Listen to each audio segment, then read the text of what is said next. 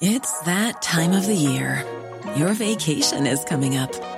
You can already hear the beach waves, feel the warm breeze, relax, and think about work. You really, really want it all to work out while you're away. Monday.com gives you and the team that peace of mind. When all work is on one platform and everyone's in sync, things just flow wherever you are. Tap the banner to go to Monday.com.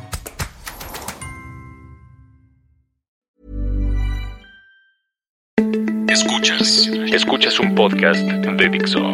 Escuchas Fuera de la caja con Macario Esquetino. Por Dixo, Dixo, la productora de podcast más importante en habla hispana. Bienvenidos, esto es Fuera de la caja. Yo soy Macario Esquetino, le agradezco mucho que me escuche y esta es la emisión número 38 de este podcast y como es una emisión par nos corresponde hablar de estos temas grandotes, no de la coyuntura en México, eh, sino de lo que pasa afuera. Eh, en ocasiones hemos eh, pues hablado de estos temas que a mí me, me gustan mucho, me interesan, fundamentalmente de cómo las sociedades humanas van funcionando, pero en esta ocasión lo que me gustaría platicar con usted es algo más eh, contemporáneo, eh, algo que está ocurriendo hoy mismo en el mundo, que, indudablemente tiene que ver con los temas de largo aliento, pero eh, creo que conviene aterrizar estos temas que hemos platicado a el fenómeno actual para poder entender mejor lo que está pasando fuera de México, porque ya ve usted que no, no hacemos mucho caso de lo de afuera, nunca en México hemos sido muy atentos a lo que pasa en eh, otras partes del mundo, nos fijamos en Estados Unidos, que es pues muy importante para nosotros, y, pues tenemos información de tragedias que ocurren en distintos lugares de, del planeta, eh, pero no nos eh, damos cuenta de estos procesos que estamos viviendo en este momento y que son determinantes para entender el futuro. Por ejemplo, hemos hablado ya en muchas ocasiones de cómo lo que estamos viendo en el mundo es un proceso de destrucción de la democracia liberal. Eh, en un reciente libro, un eh, profesor de la Universidad de Harvard, el señor Yasha Munk, eh, joven, este reciente libro que se llama El pueblo contra la democracia, analiza el fenómeno que hemos estado viviendo como la separación de los dos términos que utilicé hace un momento, democracia y liberal.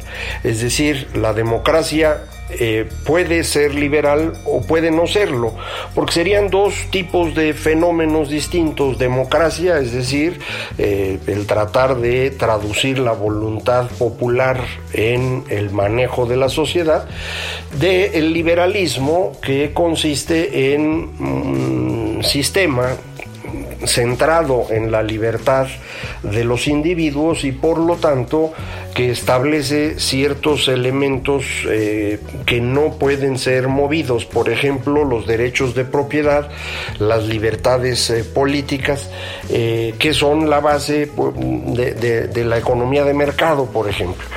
Pero lo que dice Munk es, podríamos tener democracias que no fuesen liberales.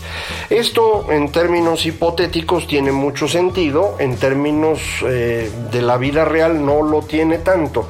Eh, una democracia iliberal, como son las que se han estado construyendo en distintas partes de Occidente, en realidad deja de ser democracia muy rápidamente para convertirse en un sistema autoritario, en donde alguien dice hablar a nombre del pueblo.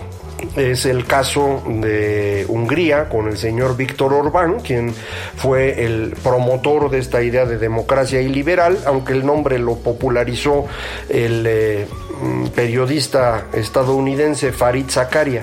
Eh, esta idea de democracia y liberal se empezó a hacer exitosa porque pues hay una cantidad importante de políticos de pocos escrúpulos en el mundo que han estado llegando al poder eh, como resultado de esta crisis del modelo eh, que habíamos vivido en los últimos 50 años, eh, producto de, de, la gran recesión fundamentalmente, que pues eh, digamos fue una especie de fobaproa internacional, empezando en Estados Unidos y luego en Europa.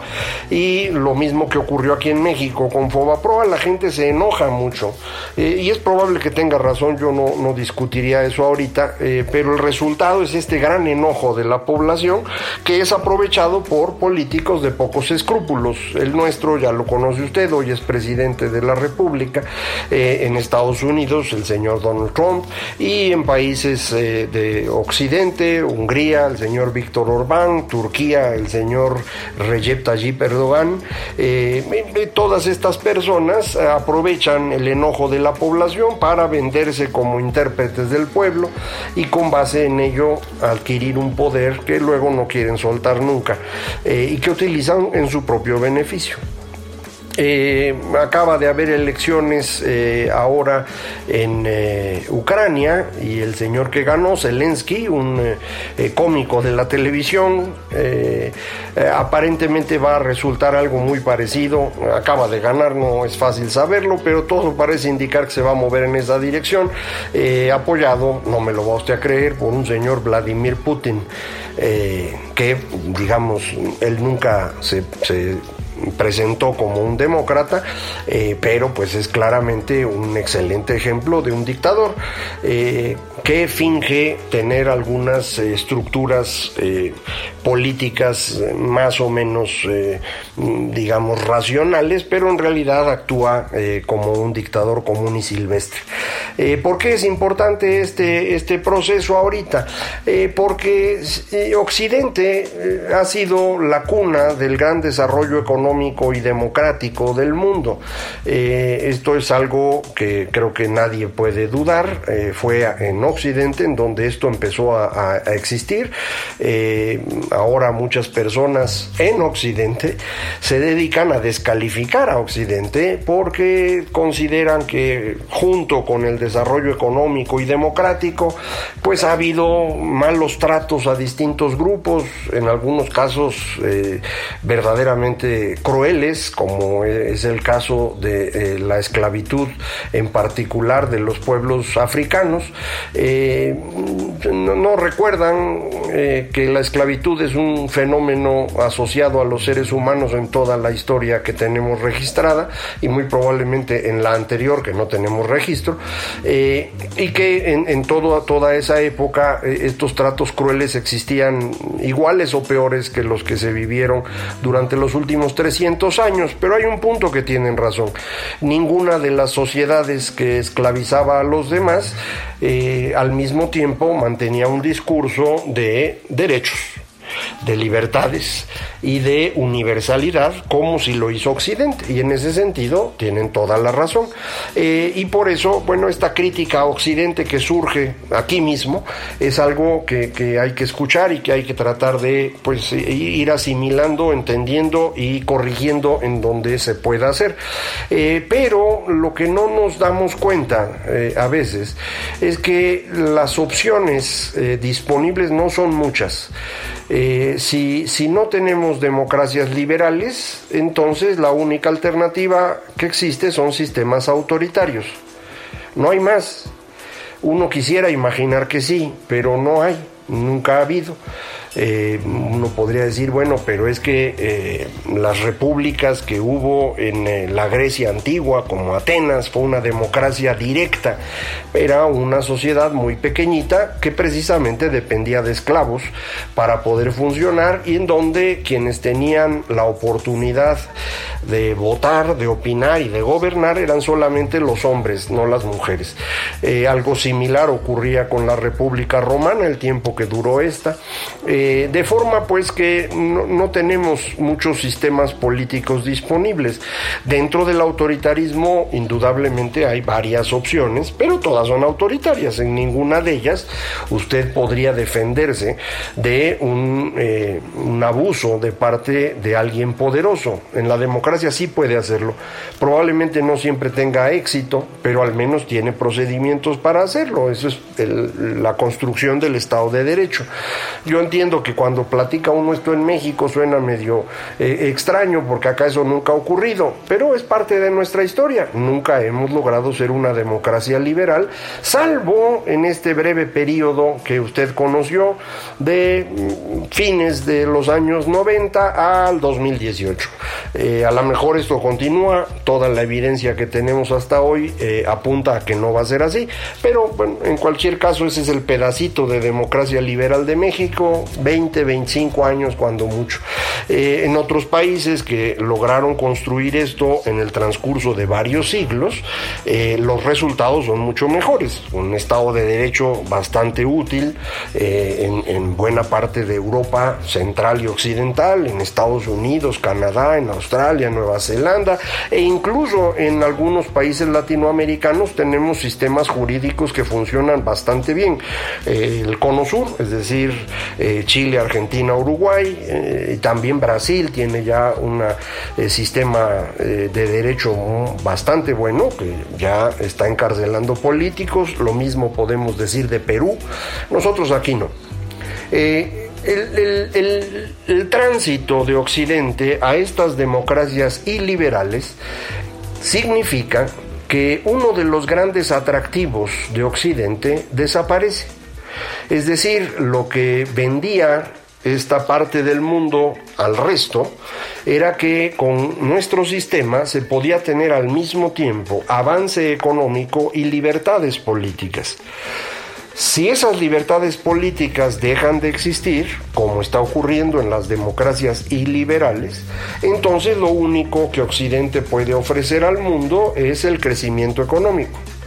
Pero en esto hay hoy otros competidores que tienen, dicen, crecimientos económicos mucho mejores.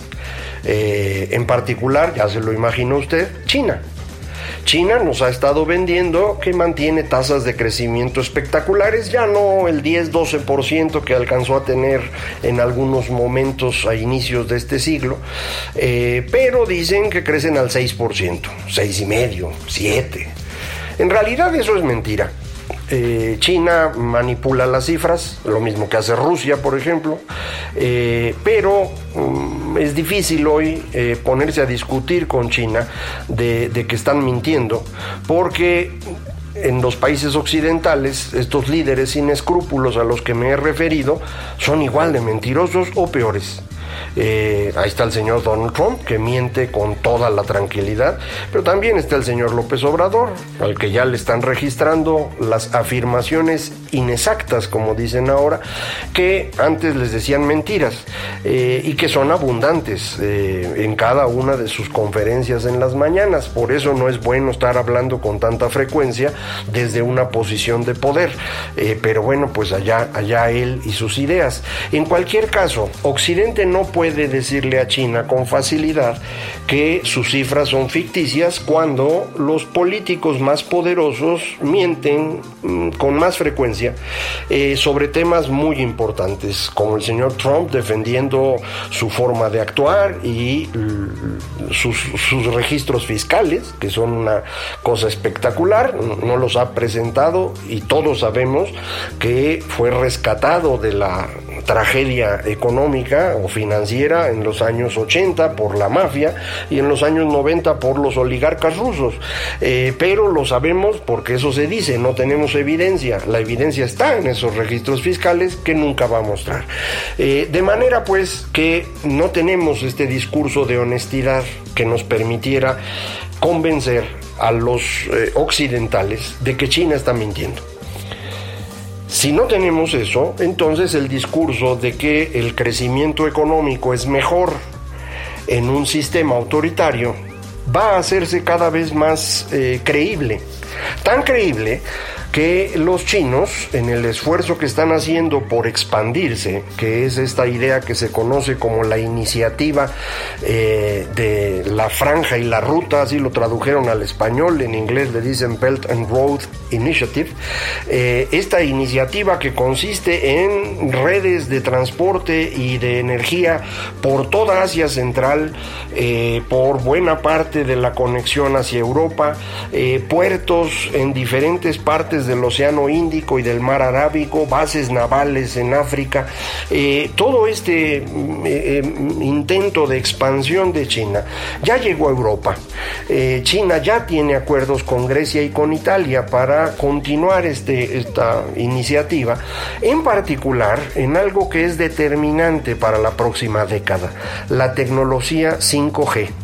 La tecnología, tecnología 5G es eh, el sistema que va a sustituir el que usted usa hoy en su telefonito, el 4G, eh, y tiene una velocidad de transferencia de datos mil veces mayor.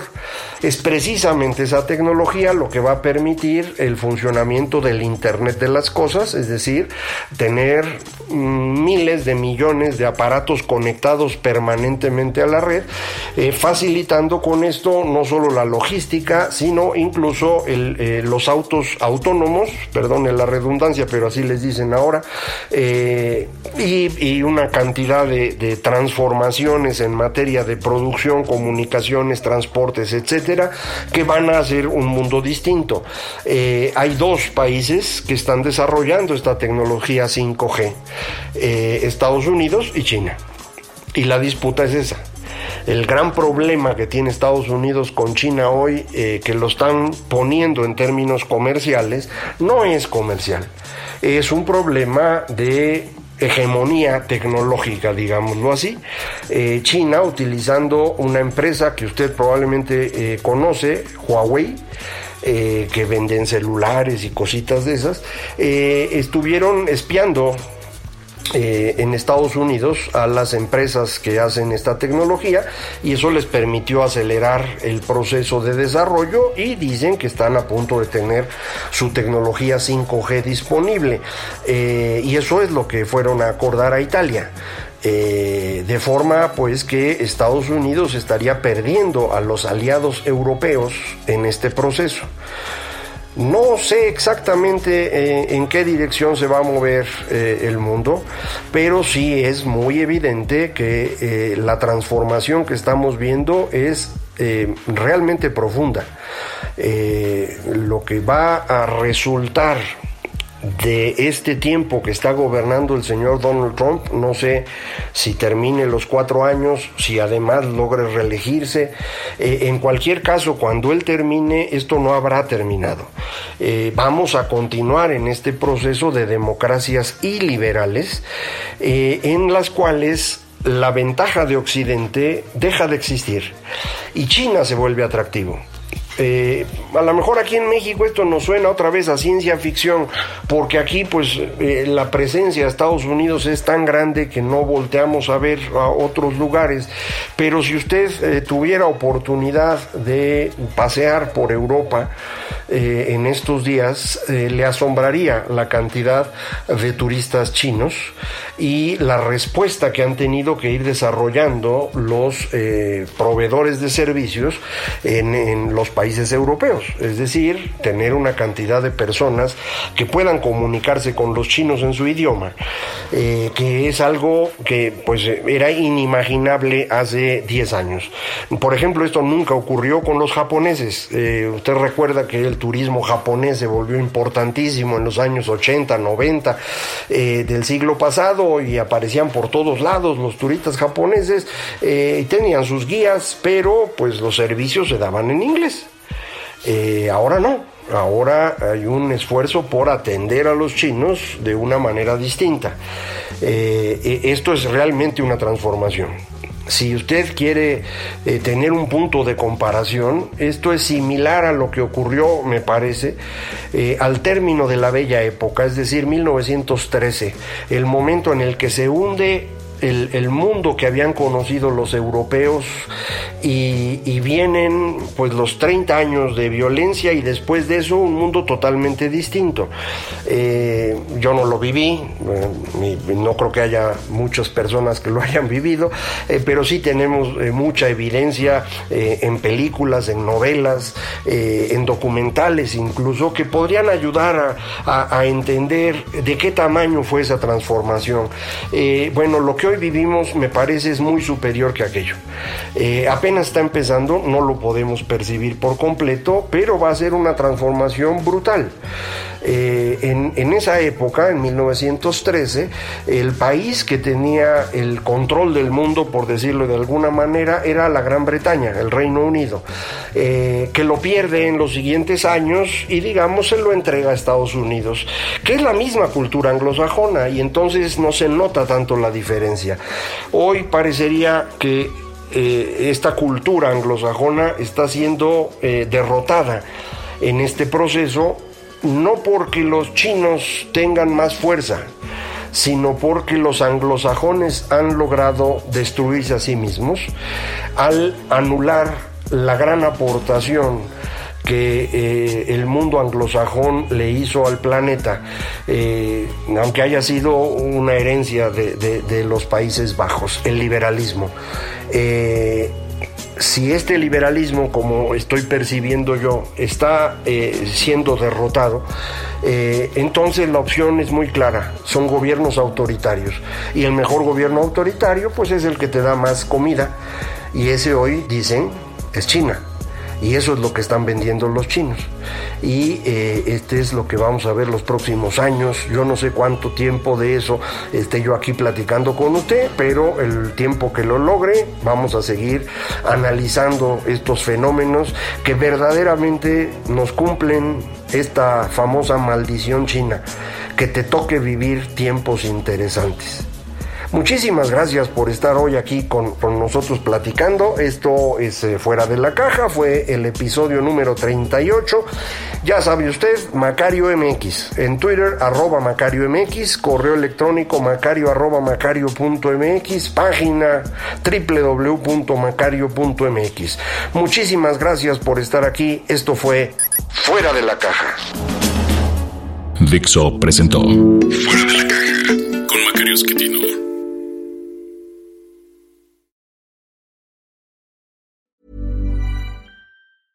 Hey, it's Paige DeSorbo from Giggly Squad. High quality fashion without the price tag. Say hello to Quince. I'm snagging high-end essentials like cozy cashmere sweaters, sleek leather jackets, fine jewelry, and so much more. With Quince being 50 to 80% less than similar brands. And they partner with factories that prioritize safe, ethical, and responsible manufacturing. I love that. Luxury quality within reach. Go to quince.com slash style to get free shipping and 365 day returns on your next order. Quince.com slash style.